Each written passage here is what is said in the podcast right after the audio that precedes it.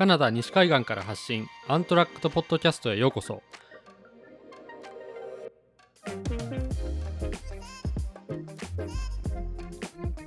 このポッドキャストは写真家の竹内天平と旅人の香川雅樹が時にゲストを交えながら「住む」という言葉をキーワードに旅アウトドアそして海外生活についてお話していく番組です。よろしくお願いします。竹内天平です。こんにちは、香川雅樹です。よろしくお願いします。よろしくお願いします。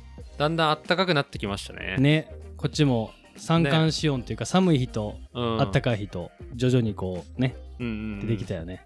ねそれでなんかこうこの季節だからこそ、うん。っていう話ではないけどあのアウトドアスポーツを長く続けていく中で、うん。自分の体のケア、まあ、怪我した時に、うん。こう怪我と向き合っていく、まあ、自分のマインドの話だったりとか、はいはい。なんか対策うん例えばストレッチしてるとか、うんヨガし始めたとか、はいはいなんかそういう話をしていこうかなと思います。はい。よろしくお願いします。よろしくお願いします。どんな体のケアをしてますかっていう話だよね。でちなみに、噂に聞きましたけど、うんさん花粉症がなんか、そうですね。しかもなんかカナダに来て、花粉症が始まった的な感じのこと言ってなかったっけ？そうなんだよね。うん。日本ではね、もううん全くなくて、うん。もうなんか花粉症になってる人、もうかわいそうだなとかすら思ってもなかった。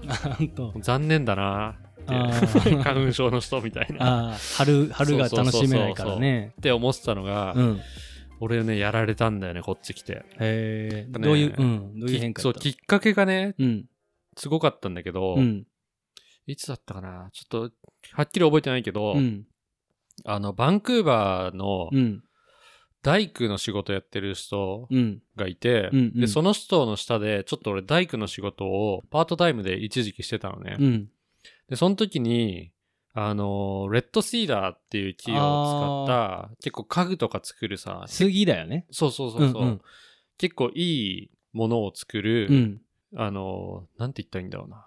なんえー、っとね、うん。単なる大工とかでなんか家をフレーム立てて、うん。うん。と一から作ってとかっていうよりは、うん。なんかカスタムの家具作ったりとか、うん。カスタムで、この、例えばこの家にあったうん。庭のパティオのスペースを作ってほしいとか。そういうもうデザインから含めてカスタムでいろいろものを作るみたいな、ああ。そう、結構ハイエンドな、オーダーメイド系の。そうそう、その大工の仕事をしてる人のうん下でちょっと働いてたのね。うんうん。で、その時にそのレッドシーダーっていう杉の木材を使ってうん。仕事してたんだけど、うん。もうすっごいやっぱ切ったりとかサンディング、ヤスリかけたりとかするじゃん。うん。で、それでさ、もうめっちゃ暑い中やってると、あのマスクとか、もうしたくないなってなっちゃって、はいはい。で、それでしないでやってたのね。うん。そしたらもうどんどん吸うじゃん。うん。木の粉とか。うん。でそしたら、その日の夜、急になんか、目とかが痒くなり始めて。へえ、その日の夜なんや。うん。もうなんかその、なんていうんだ、その日中仕事してた段階でもう多分どんどん蓄積されて、うんうん。やられ始めたのか、うん。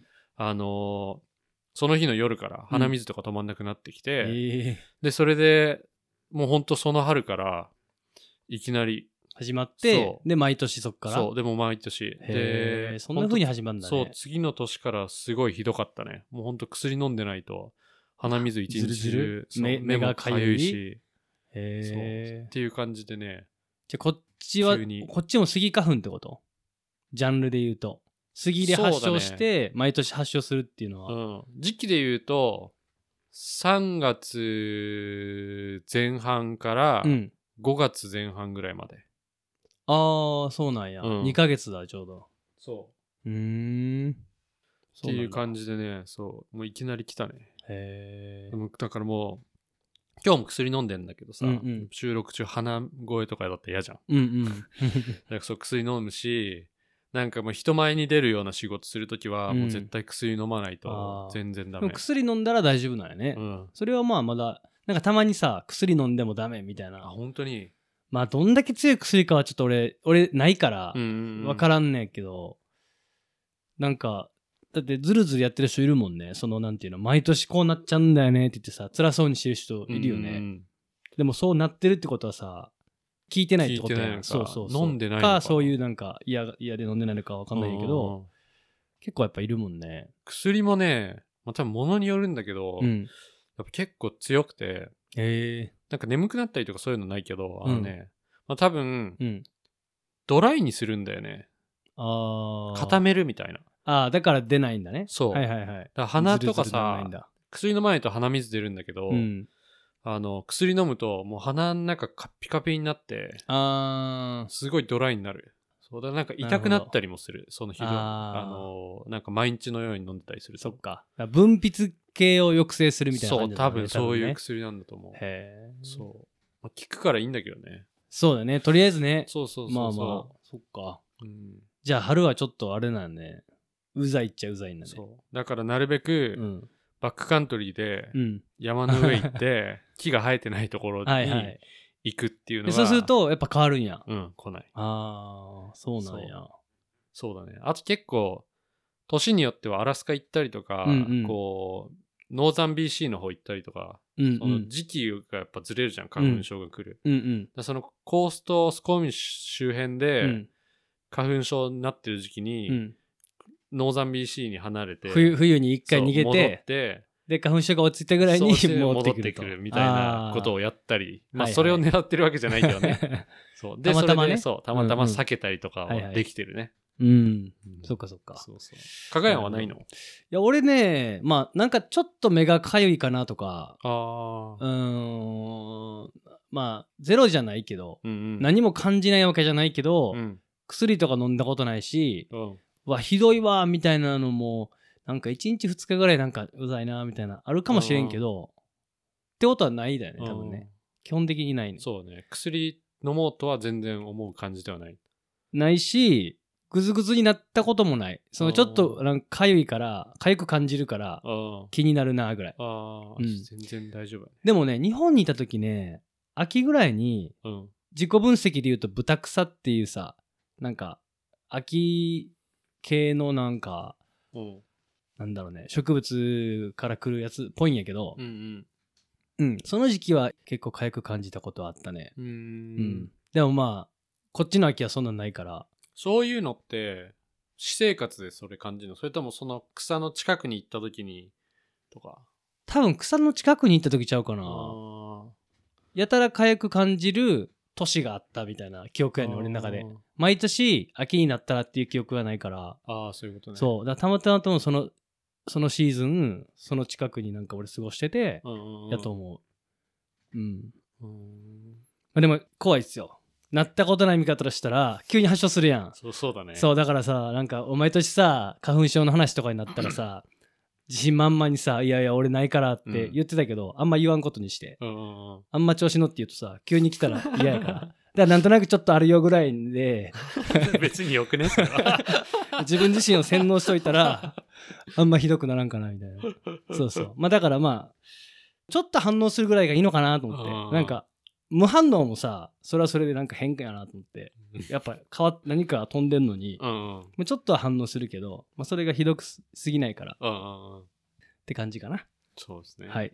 まあ、季節的な花粉症の話はじゃあ置いとき、はい。本編のアウトドア、まあ、怪我とか、うんうん体のもっとこう、体のケアだよね。あの、身体的なうん。ケアの方の話にうんうん。行きますか。はい。じゃあ体のケアの話ということで。そうですね。えっと、はいかがやんはあれだよね。去年、怪我してて。そうそう。ちょうど、もうすぐ1年経つね、そう思うと。あ、本当？5月の、あっという間だね5月の、あっという間やね。5月の中旬ぐらいやったからね。うんうんうん。足首をクライミングジムで骨折して。うんあの時はちなみに、あの、なんか、すなんて、まあ、リハビリ何した？じゃあ。リハビリは、まあ、じあの、スコームシにあるフィジオ？うんうん。に、まあ、どれぐらいだろう？月2回ぐらいかな？2週間に1回ぐらいのペースで、まあ、店に行って、うん。で、えっと、ホームワークとして、えー筋トレ、主に筋トレだね。なんかギブスしてさ、その後、可動域も狭いけどさ、うん。左足全体のさ、例えばお尻とかのさ、筋肉とかめっちゃ弱くなってたりしたから、うんうん今もまあやっぱ弱いんやけど、若干左と右で言うと。なんでそういう筋トレ、ストレッチ系だね。あとはうん自分がさ、鍼灸師でもあるからさ、うん自分で針できるやん。うんうん。そう。それは結構ヘルプになるかもね。へえ、自分で自分に打つんだ。そう。へえ。そうそうそう。それ結構俺やるんだよね。それってやっぱあれ？見えるところ、まあ、簡単に言ったら手の届く範囲だね。見えないとこでも？見えない例えば背中とかお尻の方とか。そうそあ、そんなう。、そう。そんな簡単に打てちゃうもんなの？もう手の、針あれ、そうそう。手の感覚でやってるから、ああ、こう手で押して、そう、ここ手で押して、ここだな、みたいな。そうそう。手で触って、あ、こういうとこになんかこういう高血とか、まあ、うんトリガーポイントとかって言うんやけど、うん。なんとなくこう、筋肉の繊維状に、なんか違和感のあるとこがあるなと思ったら、うん大体そこから違和感とか痛みが出てるパターン多いのね。例えば肩こりの人とかで、こうマッサージしてもらったら、あ、気持ちいいなーってポイントあるやん、やっぱり。あ、そこそこ気持ちいいわ、みたいな、で。そういうのってさ、筋肉上にそういうのがあるのね。で、その本当にコアみたいなのうんを、針でポンでつついてあげると、たまに筋肉ってこう、ビクンってこう収縮するのね。で、イメージで言うと、風船みたいなのが、繊維状に風船みたいなの流れ止めてるのがあったとしたら、それを針でつついて、破裂させて、流れをスムーズにするみたいな。あ、そういうイメージなんだね。そう針っていうの。そうそうそう。そういう感じで、まあ、やるのが俺が学んだスタイルやったから、うんうんそう。だまあ、手の届く範囲とかやったら、うんできるんやけど、残念ながら俺、肩の可動域めっちゃ 狭いやんか。肩関節硬いから、うんうんあの、もっと上までやりたいねんけど、めっちゃ届かんのよ届かないでたまにめっちゃ頑張ってやったら、うん腕めっちゃ疲れるみたいな。頑張って伸ばしてやるから。そうそうそえ、じゃあそれさ、じゃあ例えば、う。うん。自分以外の人うに、ん。こう、背中打ってもらうことできるの？その、全くやったことない人。はね、その、まず大事なんが、例えばじゃあ俺、うん。俺が、うん。じゃあ、かがやんの手の届かないはいはい。打ってあげるよ。でも俺何にも知識ないから、うんうんじゃあ俺がこう、いそこ押していくから、うんかがやんがそこって言ったところに打つわ、みたいな感じで打てるの？えむずいと思う、最初あは。やっぱね、そこの練習をまず学校でやったから、なんでかっていいうと、針めっちゃ細いんやんか。うんうんうんで、あの、すぐ曲がるのよね。うん。あの、繊細に扱わんと。で、最初すごいちっちゃいし、扱いづらいから、あの、操作しづらいと思う、すごい。なんかあれだよね、こう筒みたいなのに入れて、こうトントンって指でついて刺すような感じね、。そうあの筒ちなみに日本人が開発したんだよね。歴史の中で。杉山杉山和一っていう人なんやけど。もともと中国の針は手で針を握って、そのまま刺すんだよね。こう勢いつけてグッて。で、まあ針自体もサイズ大きくて、うんうん。でまあそういうスタイルなんやけど、まあすごい他の文化とそれこそ一緒やけど、うん日本に針が入ってきた時にサイズが全部ちっちゃくなって、うんうん繊細になって、うん。で、誰かがそういう筒を開発して、してそう、それで、切皮痛って言うんやけど、皮を切る切皮の痛み、だからたまにやっぱりこうチクッてしちゃうんやけど、それがあることでかなりチクッとしなくなったっていう。へえ。それだからほぼ何も感じないね、へー打つ時とかもね。今、その世界で針っていうと、それがもう一そう般的なんだ。そへえ、じゃあすごいね。じゃあ日こっちで本の人がそうそうそう考えた、もうあれってことう。だ、そほぼ。う。新管って言うんやけど、うんうんうん針芯が針やから、うんうんの筒ね。そう。新管で針するっていうのはもう基本どこも。そのスタイルだと。そのスタイルまあその一部、要は中国芯っていう中国系のスタイルの人とかは、うん。あの、手で手でそのまま入れる人もいるけど、へえ、すごいね。うん。そうなんですよ。いや、俺、針とかやったことないから、うん。やってもらったことないからさ、うんうん。全然知らなかった、それは。じゃあ感覚知らんねや、ど入ってきた時の。知らないえうんなんかあんまり、えうん。フィジオとかもうん。行かなかったね、今まで。ああ。そう。で、今回俺さ、今、手首怪我してるじゃん。うん。で、それで、まあ、フィジオ一回行ったけど、うん。多分もう一回行ったらもう行かなくていいかな、みたいな。はいはいはい。そう。で、なんかさ、ギブスとかも自分で買ったけど、うん。なんかギブスより、自分でこう、手触って痛いところうんうん触って、で、その、ま、今親指と人差し指をさ、はい。動かすと一番痛いんだけど、はい。その動かす方向を自分でこう、上に思いっきり引っ張ったりとか、うん。下に押したりとかして、うん。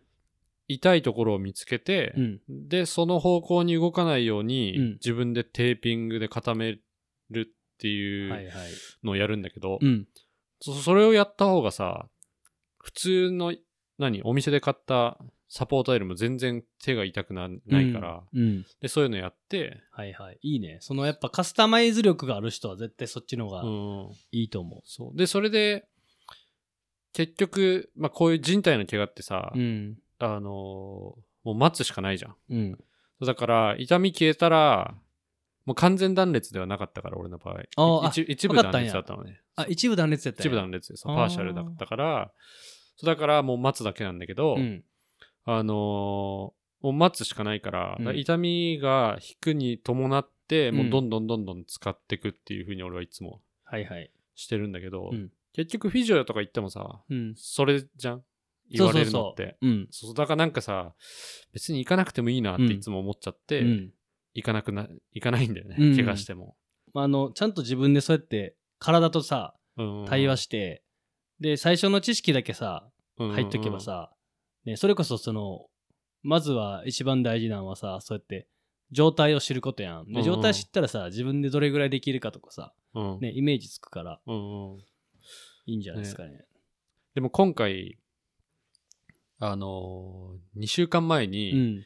フィジオ1回行ったのね。うん。で、それが、なんかハンドスペシャリストって言っても、手のうん。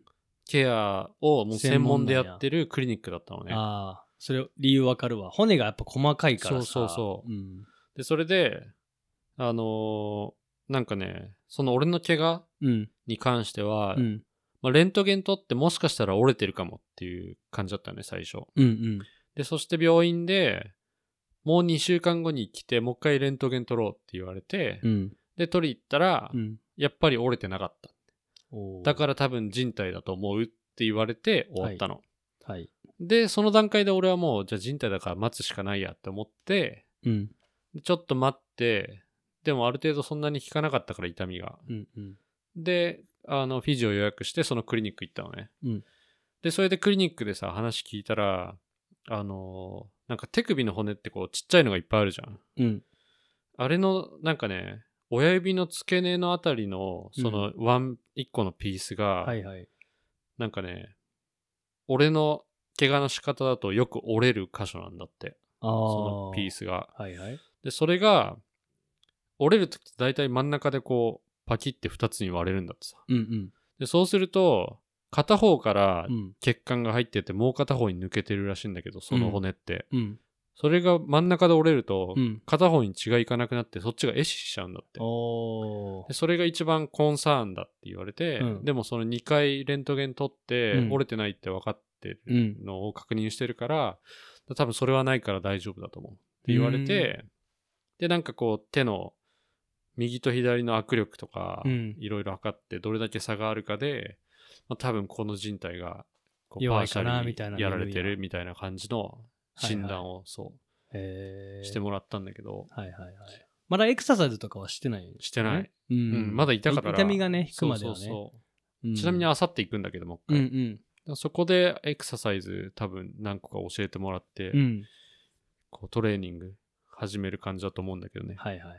うんなるほどね。そっか。そうっていう感じだったんだよね、う俺は。ん。だからなんかまあ、まあ俺はリハビリこれからなんだけど、うんうん。あ、そうだよね。まあ確かに。俺で言うとギブスの時期が終わったからの方がそう。大変やったもんね。今まだ安静時期って感じだもんね、てんぺいちゃんね。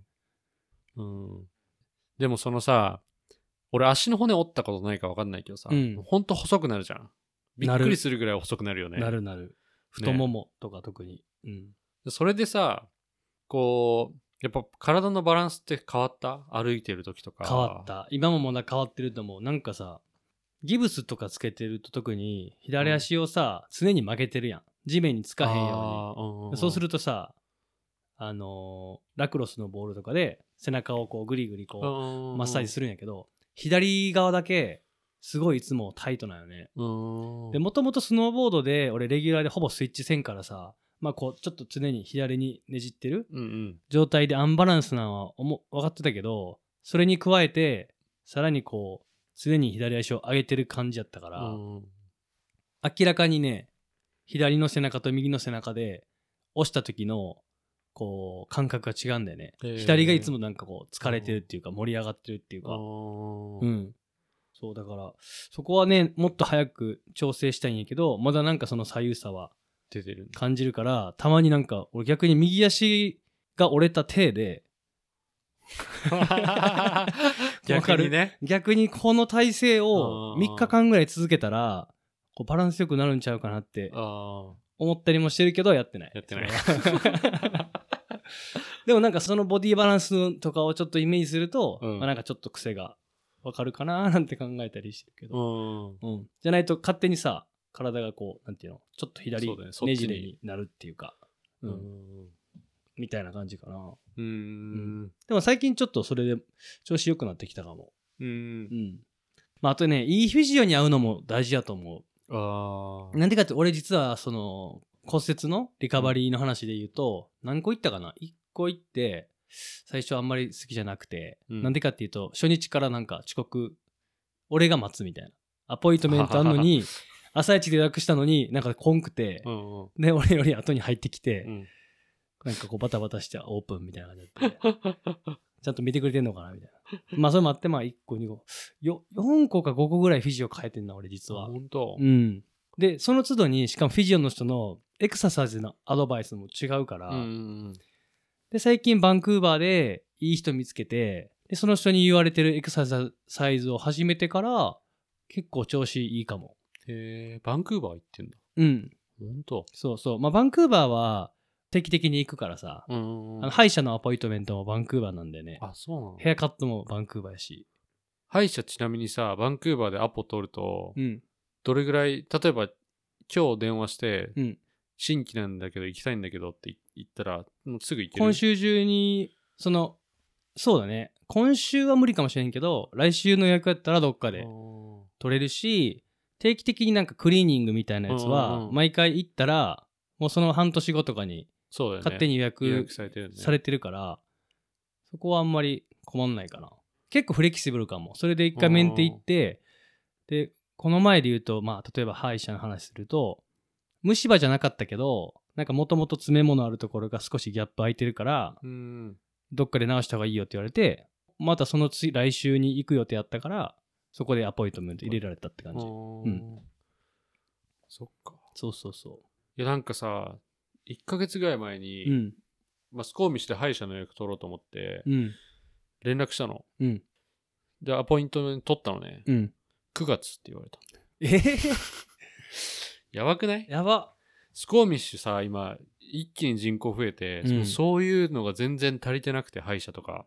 スコーミッシュメディカル系弱いよね。弱いね。うん病院もまあ、病院もそんな大きくないのが1個。個しかないでしょ。うんそう。で、歯医者も、そう、その連絡したとこうん。は、まあ、もうそこで予約取ったんだけど、うん9月末になって、そっか。で、他のとことかは、もう連絡しても連絡全然取れないみたいな。えメールしても返ってこい。ないし、電話しても、まあなんかオートなポイントので、うんこの、まだ時間がいつ取れるか分かりませんみたいなになったりとか、へーそう新規は今受け付けてませんとか、うんうん。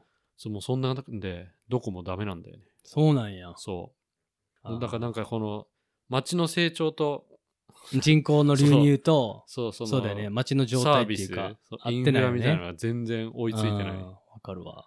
そうそう。見た感じ何個か新しい歯医者オープンしたみたいな感じはあるけどね。本当？あの、クライムオンさ、移動、移転したやん。あのビルにも歯医者入ってたし、あ、本当に？そうそう。もしかしたらね、どっかはあるかもしれんけど、まあ、ねそうだよね。そんな感じだよね、うんスコーミッシ俺まあバンクーバー行ってんのはまあもともとね、バンクーバー行ってる時から行ってる歯医者とかも知ってるやんか。ュ。うんうん。親知らずもさ、そこで抜いたんやけど、うんうん。すごい良かったもん。日本で抜いた時より、なんか後遺症っていうかそういうのあんまなくて、同じぐらいこう難しい手術っていうかさ、カットしてさカットして、塗って砕いてみたいな。そうそうそう。ちょっと恐れ、恐れてたんやけど、結構、日本は繊細でこっちはラフにされたらどうしようみたいな。うんうんうん。もう全然大丈夫やった。カナダもそんなに、あれだよね。カナダは、その、歯医者そ悪くないっていうよね。うん。ね。北米はあれなのかな？みんな結構歯のケアしてる人多いうんし。うん。俺も親知らずはバンクーバーで抜いた、ね。あ、そうなんや。大丈夫やった。腫れんかった。大丈夫だった。いや、まあ、一もちろんちょっとその日はダメだったけど、うんその日はもう痛くて一歩も動けない。あ、マジで？うんへえ抜いて、うん俺もね、前向きに生えてたから、あ、一緒や。うん一。回砕いて、うん。で、一個一個抜いて、うんみたいな感じでやって、はいはい。で、麻酔打った状態で家帰ったんだけど、うん。もう全然ダメだったね。その日一日横になって、ずっとよだれだらだらでうなりながら、ああ、痛いね、それ。そうそう。そうか。次次の日はまあいけたんやじゃあ。うん、良くなったけど、そっかそっかそへえ。ううん。なるほどなんかね、スコーミッシュじゃね、うん。あの、変に生えた親知らずのうん。手術をしてくれるところがないっぽいんだよ。ああ、まあ驚かないわ、それは聞いても。そんな感じだよね。そうだ、うんあれってなんか一応さ、うんしなんていうの、普通の歯医者っていうよりは、そういう専門のあれになるじゃん。そうそう。日本で言うとさ、確かあれだよ。歯医者と航空外科って違くて。ああ、そっかそっか。そうそう。なんか切ったりとかするのは航空外科みうたいな。んうん。うん。そう、それをできる人が多分スコーミッシュいなくて、うんうんそう、どこの病歯医者行ってもスコーミッシュだと、バンクーバーの子に行ってくださいみたいなああ、感じでそうなんやね。回されるんだよね。へえ。そうで、それで俺、まあ、ノースバンでやったんだけど、うん。そっか。そうそう、まあ、歯はそんな感じだったね。うーん。うんなるほどね。そう。あそうそとなんだ、怪我今話して、普段のケアで言うと、うん体のケアね、うんもう歯は終わり。う。あれでもなんか歯の前なんか話しなきゃ。ちょっと歯の話を広げちゃったけどさ。えっと、あ、フィジオバンクーバーに行ってる話で、あ、そうだ、フィジオの話してたんじゃなかったっけ、もともとで、いい、いいフィジオ見つけたら、うん。そうだね。その、その人と。あ、そうそう、ごめんごめん。言いたかったのがさ、フィジオの話で言うと、やっぱ、自分に合う、フィジオに合うのはやっぱすごい大事だと思う。その先生っていうか。うんで、それでさ、教えてくれるエクササイズが違うくてさ、うんうんうん。で、体のバランスの見方とかもちょっと違うからさ、うんうんうん。だって不思議じゃない？同じ症状やけど、やれっていうエクササイズがさ、うん違うみたいな。違うね。うん。それわかる。るな、でも。俺もなんか、まあそんなに数行ってないからあれだけど、うん。やっ行くときに、うん。あの、クライミングで怪我したら、うん。クライマーの友達にフィジオ、なんかいい人いるとか聞いて、大体ああ、探すいいと思そうそう。で、やっぱ、そういう人に聞くと、うんそのフィジオの先生もクライマーだったりとかう。さ、うんうんうん。同じスポーツやってる人だとやっぱ話も通じやすいし、ねそううんより、なんていうの多分同じ怪我を何回も見てるじゃん。うんクライミングの怪我なんてさ、まあ、うん何個かしかないってうんいうか、ま傾向あ、があるじゃん。そう、。傾向があるから、そう、それの対処法はすごい多分分かってるから、うん。うんだなんかそういう人をなるべく探していくようにしてた。はいはいはい。大事だねう。ん。うんそう。なんか今回行ったハンドクリニックも、うん。あのーあれだね、結構アウトドアで、特にスキー、スキーアーズサムって言って、ああ、なんかスキーヤーがよ怪我しやすいんだ怪我しいあるんだけど、うんそれでみんな怪我したらそこに行くっていう話も聞いて。そうそう。で、それでまあ、そうだね。まあ友達に最初は初めてそこ聞いてうん。行ったんだけど、うんで、いろいろ調べてたらみ、そう、そんな感じでみんな書いてて。クライマーも良さそうだよね。やっぱこう指そうだね。パキったりとかさ。うん。俺行って見てもらった人は、もう、あれだね、スノーモービルも持ってるし、バックカントリースキー、スノーボードやるし、クライミングもやるし、みたいな、すそっげえかそっか。パワフルな女の人だった。へえうん。そっかそっか。そう、だから、そう、スポーツの話もさ、こう、できるのいいよね施術そうしてもらいながらして、うん。どんなことやるのとか、うんうん。で、そう、それで話しながら、うん。そう、だからもうすぐやっぱ理解してくれるね。ああ、大事だよね。いろいろ。うんうん。俺結構ファーストタッチでわかるかも。体の。俺自分が触るからさ、うんうん。こうなんとなくさ、こう、おろおろしながらしゃべ、触ってんのか、もう自分の中で完全に理論的な構築があって、っててババって触るんかで、触り始めたら俺結構、あ、この人すごい分かってる人やなとかは感じるかも。おー、すごいね。うんさすが。うん。もう同業者だもんね、ほそう、ぼね おーって思うもんねで、なんか、そう。俺自分で言うとさ、あんまり最近一生懸命やってないからさ、うんその、肩とか腰とかシンプルな場所はさ、もう自分の中で理論があるからあれだけどさ、うんね、全体的に言うともういろいろ忘れてることがあるから、うんやっぱりこう、触っててさ、悩んでんな俺みたいなの出てるもんね。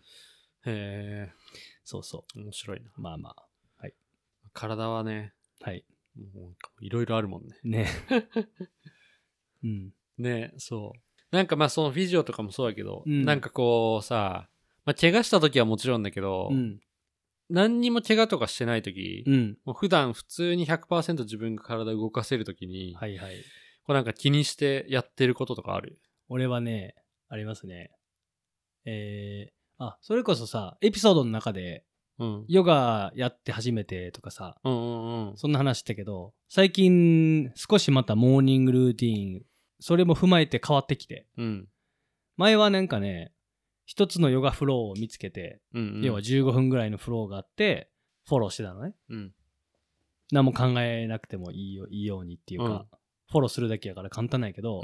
でだんだんさ体が慣れてきて、うん。でね俺多分 YouTube でなんで室伏浩二がすごい体使えるのかみたいなのを解説してる動画があって、うんうん。でそれを見た時に俺の中でインスピレーションポッとひらめいて、うんうん。で確かねあの室伏さんが話してたんやけどそのジョイントとか筋肉のその強度とかさフレキシビリティみたいなうんうん。柔軟さはさあのーどうしても年齢とともに衰えないけどうん。どんな風に使うかとか脳がどれだけ体をコントロールするかっていう部分はうんうん。衰えないからうん。自分が何かをしようとした時にどれだけその感覚を意識できてるかっていうのは。すごい。大事で大事なんですよって言っててうんうん。でなんかそのサンプルでこう動かしてる映像とかがあってうん。上体を動かして下半身がついてくるとかうんうん。でそういうのを見てあ確かになんかただ単にヨガフローでポケーっとこうフォローしてるだけよりも、うんうん。あの体をこう使いながら、うん今ここ使ってるとかもうちょっとこうダイナミックストレッチ寄りな感じと、うんうんうんそのヨガのフロートをその混ぜたやつに変えたら、うん結構体の調子がいいかも。へえ。うん。あでもそれをまあヨガのねその最初にやったベースっていうか習慣があっての、まあ今のその変化なんやけど、えー、それは、あれ？そのダイナミックにしたからっていうよりは、うんそのより自分の体のパーツの動きを、うん、こう意識して頭とこうすり合わせながらやるから、うんうんそういう風になったっていう感じなのかな。そうだね。どっちもって感じじゃないけど、ダイナミックにちょっとこう、なんていうのかな。要は1、1分間ホールドし続けるんじゃなくて、うんうんなんとなくこう様子見ながら、こう、こう今日のこの張りはどこにあるかな、みたいなのをうんうん意識しながらストレッチしていって、うんうんで、まあ、あ、ここ今日硬いな、みたいなポイント、まあ、大体傾向見えてるんやけど、うんうんっていうところはやっぱ長めにホールドしてとか、そういう感じ？うん前はなんとなく、例えば、ヨガで言うとさ、名前ついてるやん。うん。えっ、と、例えばダウン、ダウンドッグとかさ。うんうんじゃあダウンドッグみたいな感じでやってたんやけど、今はダウンドッグやけど、それで今どこ硬いかなみたいなのをすごい意識するように。うんうんただ流れに合わせてやるっていうよりは、そその流れの中でうん変化を自分で感じながら、う。そうそう。体のあれを。そう。うんそれが、まあ、毎朝、朝起きて、コーヒー飲んだ後ぐらいに、うん。俺はいつもやるかな。ってんのうん。本当はなんかね、あの、憧れとしては、朝起きて、1時間ぐらいすぐにそういうエクササイズ兼、うんうん。そういう人になれたらいいなっていうちょっと頭にはあるけど、寝ちゃうね。まだ起きれないわ。俺、俺一時期ね、やってた、それ。やってたんや。朝起きて、うんもうすぐ何もしないで、うんリビングでヨガマット引いて、うん。で、一日、なんかね、それも YouTube でなんか俺調べたんだけど、うん。名前なんつったかな？まあ、なんか結構ダイナミックな動きするヨガのへえ。20分ぐらいのうん。その流れのやつを見て、うんで、それを、そう、やってた一時期。まあでも、数ヶ月続いて、もうやめちゃったけど。ああ。なんかその習慣の名残からさ、うん今なんかやってるとかっていうの？正直ね、ヨガはもう全然やってない。ああ、そうなんやね。へえ。うんうんなんか俺は、うん。もう単純に、うん。こう普段体を動かして、あ、うんここ凝ってるなとか、ここ筋肉張ってるなって感じたところを、うん。あのーストレッチするあっていうのと、あとはなんだろうな。あと季節によるんだけど、うん冬はやっぱ、あの、下半身のストレッチをすることが多いあ。。歩くから？うん。歩くし、す滑るし。うん。うん。で、夏は、やっぱ肩周り。筋肉、ククライミングやってる。るとさ、肩すごい結使うよね。構肩使うじゃん。うん。で、痛めることも多いじゃん。うん。だから肩周りをやるね。うーん、うんそっかそっか。そう。で、まあ、ストレッチはなるべくやるようにしてて、うん。で、そうだね。まあ、下半身は冬だけっていうよりは、あれかな？年間通してあやってるかな。ん。なんかね、すごい硬くなりやすいんだよね、下半身が。どこがとかあんの？開脚とか、この股の股関節あーはいはい。とかはもうすぐ硬くなっちゃう。開脚とかも全然開かなくなるね。あ、そうなんや。うん。前屈系は？前屈は大丈夫。まだ大丈夫なんや。うん。へえ。そう。けどね、ふくらはぎとかはね、うんすげえ硬くなる。あチーフのハイキングとかさ、あ。うん。俺よく行くんだけど、それ行くともうやっぱすごい、あれだね、足、ハムストリング、えっと、ももの裏とか、うん。ふくらはぎとかはう、ん。すごい筋肉張って、そうそう。だから、ストレッチしないと。うん。なんかね、昔さ、うちに、こう、泊まりに来てた日本人のクライマーの人がいるんだけど、うん2ヶ月ぐらいかな、うんスコーミッシュクライミングしたいっつって、俺うんの友達の友達だったんだけど、うん。それまあ紹介してこうつながって、いうち泊まっていいですよみたいな感じで、ううんちのリビングにさ、2ヶ月ぐらい住んで、はいはい。クライミングしてて、うん。で、その人が、整体やってる人だったんだよね。整体師っていうのかな。はいはい。柔道整復師だっああ、柔道整復師ねた。。うん。うんうん。まあ、そういう人で、で、それで俺がさ、ちょうどあの頭の怪我とかして、ああ、ボルダーで、そうそうそうそう、はいはいやったっつってねコンカクションとムチ打ち？首の、うん。うんになって、で、それ以来、こう、肩こりとかうん。から頭痛になるみたいなのがあっ。て、で、それで話してたんだけど、あのー背中の筋肉とうん。足の筋肉とかってなんか、かかとからうんもう頭の後頭部までうん。ほぼ全部つながってるようなはいはい。筋肉だから、うん。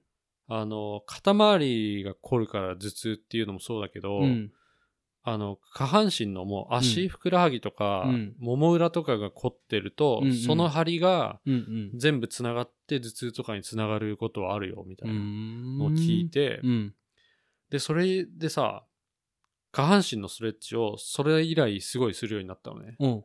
でそしたら、もうそれめちゃくちゃ当たってて、マジで？うん、なんかねそう特に俺ふくらはぎがさ、うん。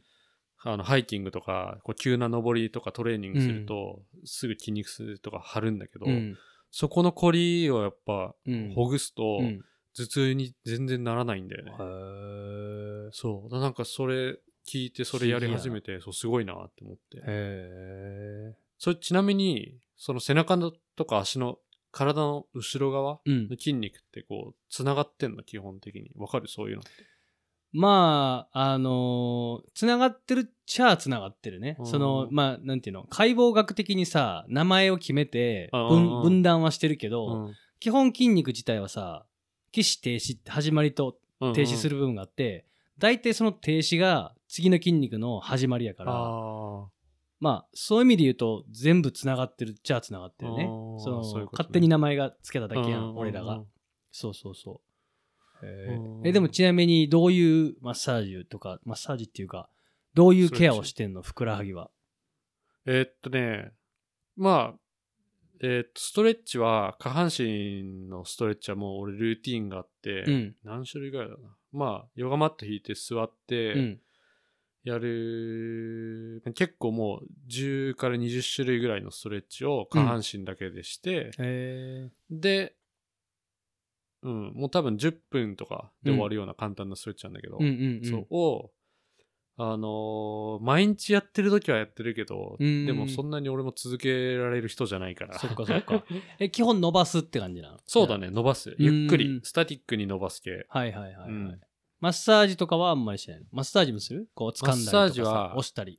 俺あれ、あのね、ガンか？そう、ガンを2、3年前に買って、あれめちゃくちゃいいね。あれ、それめっちゃ欲しいねん、俺。あれ超いい。いいんや、あれ。うん、あれだからもう次の日にもう絶対回復しとかないといけないっていう時とかにしっかりやっとくと違う？すごい効く。ああ、今ガンって言ったけどね、あの、名前あんのかな？マッサージガン？マッ。サージガン多分。ね、なんかこう、銃みたいな形して、そうそうそう。バイブレーションでこうガガガガガガガガガみたいなやつねあれめちゃくちゃいい。へえ、そうなんや。うんああ、やっぱいいんや。俺欲しいんだよね、それ。いや、あれね、スポーツやる人だったら、マジうん持ってた方がいいと思う。へえ、うん俺だってさ、車でロードトリップとか、うん。スキーの撮影のトリップとか出るとき絶対持ってくもああ、そうなんん。や。うん、もう買って以来ずっと持ってってるね。へえ。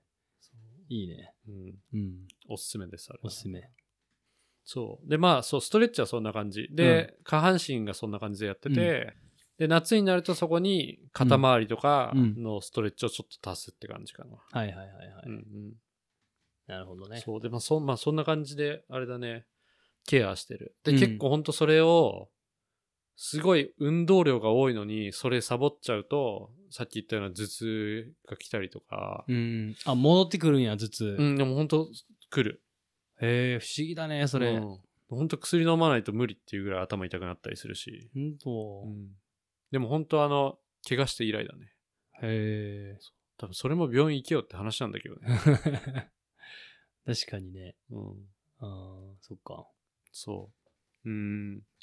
あとなんだろう、その、まあ、スポーツ以外、まあ、スポーツ以外で言うと、うんまあ、普段からなるべく姿勢を。立つさ、うん。あの、姿勢。座ってる時ももちろんそうだけど、うんなるべく胸張って、うん。こう、肩が内側に入らないようにああ、入っていう意識は結構してんねやうん。いつからやってんの、それ？どれぐらい前意から識してし始めた。し始めた？記憶に残ってるはい昔から？もう10年ぐらい前から意識してるね。ああ、ほんまに？うん。へえ。そう。で結構さ、10年前、その、寿司屋で移民取るのに働いてた時、うん。やっぱこう、肩すごい凝ったりとか、下向いてそう、下向くじゃん。それでこう、肩が丸くなるのがう。うん。すごい嫌で、で、それで意識してこう、まっすぐ立つようにしたの。あじゃあその時に自分で気づいて、そうそうで、そう。そっから意識してんだ。そう。あそう、でもね、そのレストランで働いてた時は逆に、その肩、上半身、うん。その、まあ、腰から上、肩までの間はすごい綺麗に胸張って立ってんだけど、うん。でも結局レストランって下向いて作業するから、うん。首で折るようになっちゃって。ああ、な逆にるほど。首、首めっちゃ、凝るみたいな。凝るみたいな感じになってねへーだなんかし仕事してる同僚とかにも、うん。こう、作業してる姿めっちゃ背筋立ってて綺麗って言われるんだけど、ああ。でも横から見るとそこ、首が90度下に折れてるみたいな。そうそう。でもすごいね、そのよ意識をさ、し続けられるっていうのはすごいね。うーん。なんか、俺も思ったことあるけど、なんかすぐ忘れちゃうっていうか。なんか、なんだろう。でも、まあ、最初は意識してう、んしっかりやるようにしたけど、うん。もうでも、ここ最近は意識しなくても基。本的にそうだね。あー姿勢は多分いい方だとは思う。ああ、やすやと思うわ。いい姿勢してると思う。うん。いや、そうだよね。その姿勢、普段の姿勢があるとうん違うよね。うん。要は、悪くなる前、悪くさせないみたいな感じだもんね。そうそうそうそうそう、うん、それが確かに一番大事っていうのはあるよね。やっぱその怪我してバランス崩れるとかもさ、うんそうじゃん。俺もやっぱ手、左手怪我して右手使うようになったら、うん。右の肩甲骨周りがすげえ凝ったりとか、うんうん。で、やっぱそのバランスが崩れると怪我につながるから、そうだね、確かに。だからそのバランスをうんなるべく崩さないように常うんに私生活から、っていうような意識は、うんその姿勢のところからこうつながってそうやって考えるようになってきたかああ、わかるな、それ。なるほど。ら、うん、最近俺がさ、その自分の体を意識して、ストレッチなりヨガなりするようになったって言ったやんか。うんうんだまさにそういう感覚を今、うんうんね、こう自分の中で見つけていってるところやから、うん今のその話はめっちゃ納得できるわ。なんかそういうのやり始めるとさあの、うん目つぶってさ両手を横に広げて、うん。で自分が右と右手と左手の腕が平行にまっすぐうんうん。あるって思うところでうん目つぶって止めて、うん。で目開けて鏡で確認して実際にそうなってるかとか、うんうん。そういうのとかめっちゃやんない？俺そういうのすごい汗好きなんやね。うん好き好きそうやもんね、うんその今の話聞いてね。俺そういうのは今まであんまやったことなかったからそう。だから、すごい今新しい発当見というか、これ俺やるべきやわっていう。そうなんかその好きなんやね、うんやってんねやね。かがやんがその最近そういう発見したみたいうんな。考え方は俺もすごい好きで、うんうんうん。そうだその自分の頭で考えてる自分の体の動きと、うん実際に腕とか体が動いてるうん体の動きをどれだけシンクできるか、そうだよね。つなげられるかっていうところうが、んそのまあ運動で言ったら一番重要なところだと思うから、うんうん。クライミングってそうじゃん。そうだね。俺の中ではすごいそうなんだよね。どれだけイメージした動きを体がしてくれるかがい俺はクライミングの中では重要で。あそうだ、まあ、クライミングをやり始めたからそういう風になったっていうのも多分あるかもしれない。姿勢の考え方とかね。あ、なるほど、なるほど。うんうん。ああ。そうかもね、確かに。俺逆にそう、クライミングでさ、こういう考え方をさ、その最近自分の体を怪我するようにな、ケアするようになったから、気づき出したっていうと段階やから、うん前はクライミング、結構感覚で登ってたから、あこう、掴ん、この、まあ、もちろんムーブのイメージはわくあのつけてるけど、これ掴んで、そうすると体が自然にさ、こっちみたいな、に、感覚になるのに従って登ってたあ。んやけど、あでもどういう風に自分が使えてるかとかは、あんまり意識してなかったから、そうそう。もしね、今その辺をこう、鍛えていくと、登り方が変わる。そうだよね。登り方も変わるよね。うん。俺なんか結構クライミングやっぱ、自分の、何？センターオブマスなんつうの？コアコアうん。その自分のそう重心が、重心か、重心重心がか。どこにあるかを考えながら、うんやっぱすごい登るんだよね。へこえ。ここにや次手動かして、で、足ここにあったら、うん。その重心がここにないといけないから、うん。バランス的にここにないといけないから、じゃあこっちに足を張るとか、うん。うん。なんかそういうのを常に考えながらムーブを起こして。クライミングしてたんで、ずっと。そうなんや。そうそう。だまあそういうので、その普段の生活から体のバランスとか、うん。うん考えてるね。うん。いいね。うん。ちょっと俺も頑張ろう。普段の姿勢、姿勢作り。ね、そこまだちょっとやってなかったから。うん。かっこよく見えるからね。ね、それも、ねそれもいいよね。ね。スッとこねう、。す芯が通った感じというか。背筋曲がってるとこ、あれだもんね。うんなんかこう、良くないもんね、見た目もね。うんうんまあそんな感じで俺はあれかな。こう、自分の体とまあ向き合って、うん。はい。まあスポーツをこう長く楽しめるようう。なん状態をキープしてるうん。っていう感じだね。はいはい。いいですね。うん。まあなんかなおさらさ、こう、年取ってくるとさ、うん。出てくるじゃん。痛いところとかさ。うん。そう俺も多分ね、膝弱くて。あ、そうなん。うん。へえ。あのーまあ昔スケボー若い頃からずっとやってたし、うんで、まあスノーボードも飛ぶの好きだったりとか、あーもう衝撃を多分ずっと食らってたからねね。そうそうそう。どういう時に感じるの？弱いっていうのは。あのね、コンクリート、うん。街中とかランニングすると、うんすぐ膝痛くなる。だからああ、そうなんや。うん、足、あれだね、トレランはできるけど、へえ。そう、アスファルトは走りたくない、正直。へえ、そんな顕著なんや。うん。そうで、仕事も立ち仕事を、うん。その硬い地面うん。でずっとしてると、うん膝痛くなってくるから、あのー靴底うん。に、こう、サポートしてくれるやつうん。うん。を入れてるね。俺はなんかね、コルクの、うん。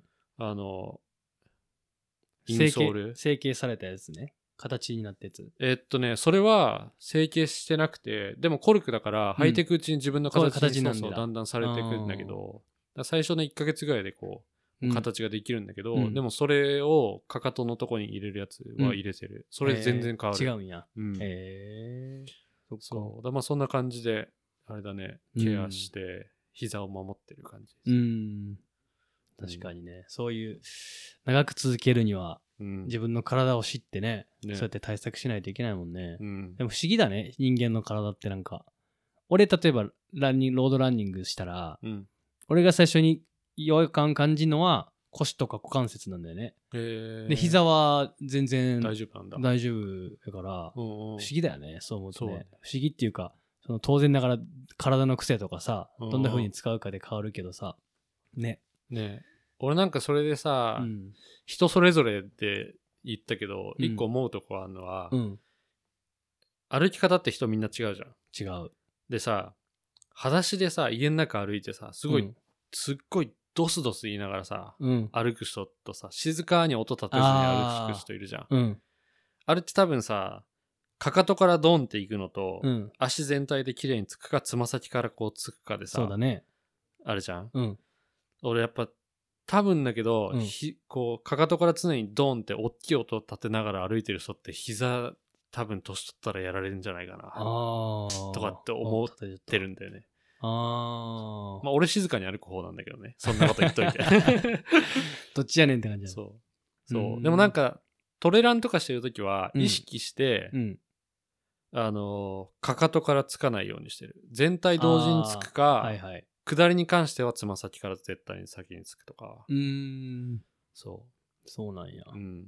なるべくこフラットな着地ってことね。フラット、そのかかとからドンっていかんようにしてるってことね。そうそう。全体の、なんつうの、もう指先、足の指先から足首、膝のすべての関節を使ってちょっとずつショック吸収するみたいな。はいはい。ねかかとからドンっていっちゃうとさ、足首使えないじゃん。うんうん。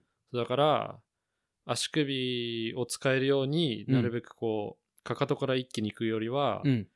このつま先か、うん。まあ、あ足の指の付け根ぐらいからこう、うんうん。入ってって、うん足首で衝撃を吸収して、うん。で、それを、残りを膝で吸収してみたいな感じで、うんまあなんか考えながら、おーうんなるほどね。歩く時もそうだし、そうそう、やってうる。なるほど。うん。そう思うとやっぱ考えてんだね、常にね。そうだね。その自分の体をどう使動きそうそううかっていうのをね。そこがなんかそれがポイントだよね。そう、頭と体をシンクさせるみたいうな、ん。ところかな。うん。いいね。うん。ねまあそんな感じでこう、ね、お互いが、などうじゃあ、かがやんがうん。今、今何歳だっけ37。37歳で、こう自分の思ううん今のうん。こう体との向き合い方みたいなのうん。こう、まあ、まとめるとこんな感じでこう俺はうん。ケアしていきたいみたいな。ああ、そうだね。だから、やっぱり何も考えずにパフォーマンスできた時期は、やっぱ終わってきてるなっていうか、終わってるなっていうのはすごい感じるから、うんうん。それがまあほんと35ぐらいまでで何も考えずになってたけど、今は、あのーそう、どう使うかとか、どんな風に使ってるかとか、うんっていうその体の使い方を意識して、うん今後は付き合っていくのがやっぱりいいかなってうんいうフェーズに入ってるなってすごい思んう。うん。そうだよね。うん。まあ俺も同感かな。まあ俺もね、その前から考えてやってるとは言ってるけど、うん。まあなおさら、どういやまあそんな変わんないかな。もともとね、そうやって、うん、意識高くやってたからか変わんないけど、ら。うん。まあ、あとあれだね。やっぱ怪我、手首の怪我して、うんバックカントリー行きたかったのが行けなかったりして、うん。思ったのは、うん。もう怪我してできなくなったらもうできないって一回諦めちゃうのが重要だなっていうのは気づいたかも。あー、なるほど。なんかこう、特に今回の怪我は、うんやろうと思えばできたみたいなのもあったから、うん。でもそこで無理したら多分長い目でス見たら、トレスかかるからね。そう良くないから、うん。もう無理だって思ったら、うん。とりあえずやめて、無理なことは。うん。で、他のアクティビティうん。をうん。やるっていう風な、こう、スイッチ、マインドの、切り替え？そうそう、切り替え、うんそう、を怪我した時しっかりできるように、今後したいなっていうのを思ったね。あー、なるほどねう。ん。そう、だから、なんか怪我して、まあ、スキーできなくなって、うわ、スキーできない、でも行きたいってずっと思ってたら、んもうずっとなんかネガティブな感じになっちゃうああ、そうだね。だそれは良くないから、うん。もうできないってなったら、うんじゃあもう無理だから、できることをやろうって切り替え。えて、で、まあ今俺は、どちらかというと、トレランじゃないけど、うんチーフ登るハイキングで、うんうん。下半身を動かす、テーマには下半身を動かすアクティビティをやって、うん。で、手首が治った時に、スキーでバックカントリー行っても、うん登りで全然この足の筋肉が衰えてないように、はいはいみたいな感じで、そう、もう考え方を変えて、なるほどね。そっちに集中したって感じだったね。うん。いいねまあそんな感じで、そう、はいうまく、ね、怪我はもうしょうがないから、うん。こう気持ちが潰れないように、うん。こういい方向に持っていけるように、うんそう、気持ちの切り替えをしっかりできるようにしたいな。はい。大事ですね。俺、一個だけその話を聞いて、うん。ちょっとここで話しときたいことを思いついたんやけど、うん。あの、クライミングの向き合い方、さっきさ、てんぺいちゃんが最初に言ってたさ、どんな風に体で向き合いますかみたいなんでさ、うんメンタルの話したんや今。うんうん。で俺すごい一個変わったなと思うのがあって特に足首骨折してから。うんうん。あとまあこの体との対話を始めてから。うん。前は例えば登ってて俺はあもうこのいここで今怪我してもいいから登りきるみたいな。気持ちがあったの。でもいざ怪我してあんま登れない時期がつ続いたりしてあで今は自然にやっぱ気持ちよく登り続けたいから、うん。今の感覚で言うと。ーうん。その感じはなくなったかも。今今時点では。怪我してでもこれを掴むんやっていうメンタルには今はもうなんなくて、やっぱり怪我せずにもうちょっと長く楽しみたいなっていう感覚が今あってうんうん。そこが一番大きい違いかもしれん。うんうん。今現在の俺で言うとね。うん。って思った。うん、うん。まあそうだね。わかるなその気持ちはでも。でもなんかそれに負けたくはないみたいな気持ちもあるよね。その間ぐらいってことその間っていうかさその要はなんて言うんだろうな。多分これ結構普通やと思うのよ。大体どんなアスリートでもさ、うんうんうん。そんなこ極限のパフォーマンスしし続けへんやん、うんうん。だからまあ当然大体そういうそうカーブを描くんやと思うけどね。うん、でもそのね瀬戸際っていうか。う、んうん。うん。そうだよね。まあなんかそれでいくとさあれだよね。その一手にかけるリスクをやっぱ天秤にかけるよね。うーん。その怪我してもいいからここ登りたいそのその後に得るものってことでしょ？う。ん。そう。そこにそれだけの何？リスクをかける価値があるのかうんうん。っていうところだよねなんかもう全ては、うん、そこまでの感じる何かに出会うかとか、うんうんね。そういうのにもよるよね、うん。どれだけ自分がそれ登りたいかとかね,、うん。まあ、うん。このルートだったらもう別にやめてもいいから、そうそうそうそう。諦めるか、うん。このルートはオンサイトで行きたいから絶対もう何としてでもうんみたいなね、うんというね。まあそういう感じだよね。はい。まあ聞いてるくれてる人もねうん。うんって思ってくれてる人もいると思うけど、そうね、うん。きっと同年代のね。そうそう。わかると思う、わかると信じて。ね。うん、若い人はこのおっ何言ってんだ何言ってんみたいなだってなってるかもしれないけど。そんなの掴んで登れよ、みたいな。何先のこと気にしてんだよ、みたいな。ね。うん。まあ、わかる時が来るかもしれないし、いつまでもわかんないかもしれないしね。そうね。人によって違うかもしれんけど。そうそでもまあ、あのー楽しいわ。自分の体を改めて、うんうんなんか感謝がしてるかな？楽しいっていうか、感謝の気持ちが前より全然ある。なんか体ってやっぱ理解すればするほど、うん。その何かあった時にフラストレーションがたまらないと思うんだよねうーん。分からないとうん。なんでできないんだとか、うんうんなんでこうなったんだとかって多分思っちゃうけど、うんでもね理解してればうんもうしょうがないって思えるし。でいい方向に多分マインドを持ってけるから、そうだね。なんかねそのまあ年を取ってパフォーマンスがこう落ちるっていうのは別に悪いことじゃないと思うし、そうそうその自分の考え方次第で、うん。いくらでも多分パフォーマンスをまだ上げられるしそうだね。そううん。どんな方向にも持ってけるから、うん。まあね体のケアともにマイ,、うんマインドのケアもうんうん。こううまくバランスよくしていけば、はい。長く楽しいアウトドアがそうですね楽。しめるんじゃないかなとはい。思います、審議体ということで。そうですねはい。いいまとまりになりましたねね、そうですね。ということでじゃあ、はい聞いてくれてるリスナーの皆さんも、はい。自分の体を理解してそうだね。楽しいアウトドア生活を送ってください、はい。ではありがとうございましたありがとうございました。さようならさよなら。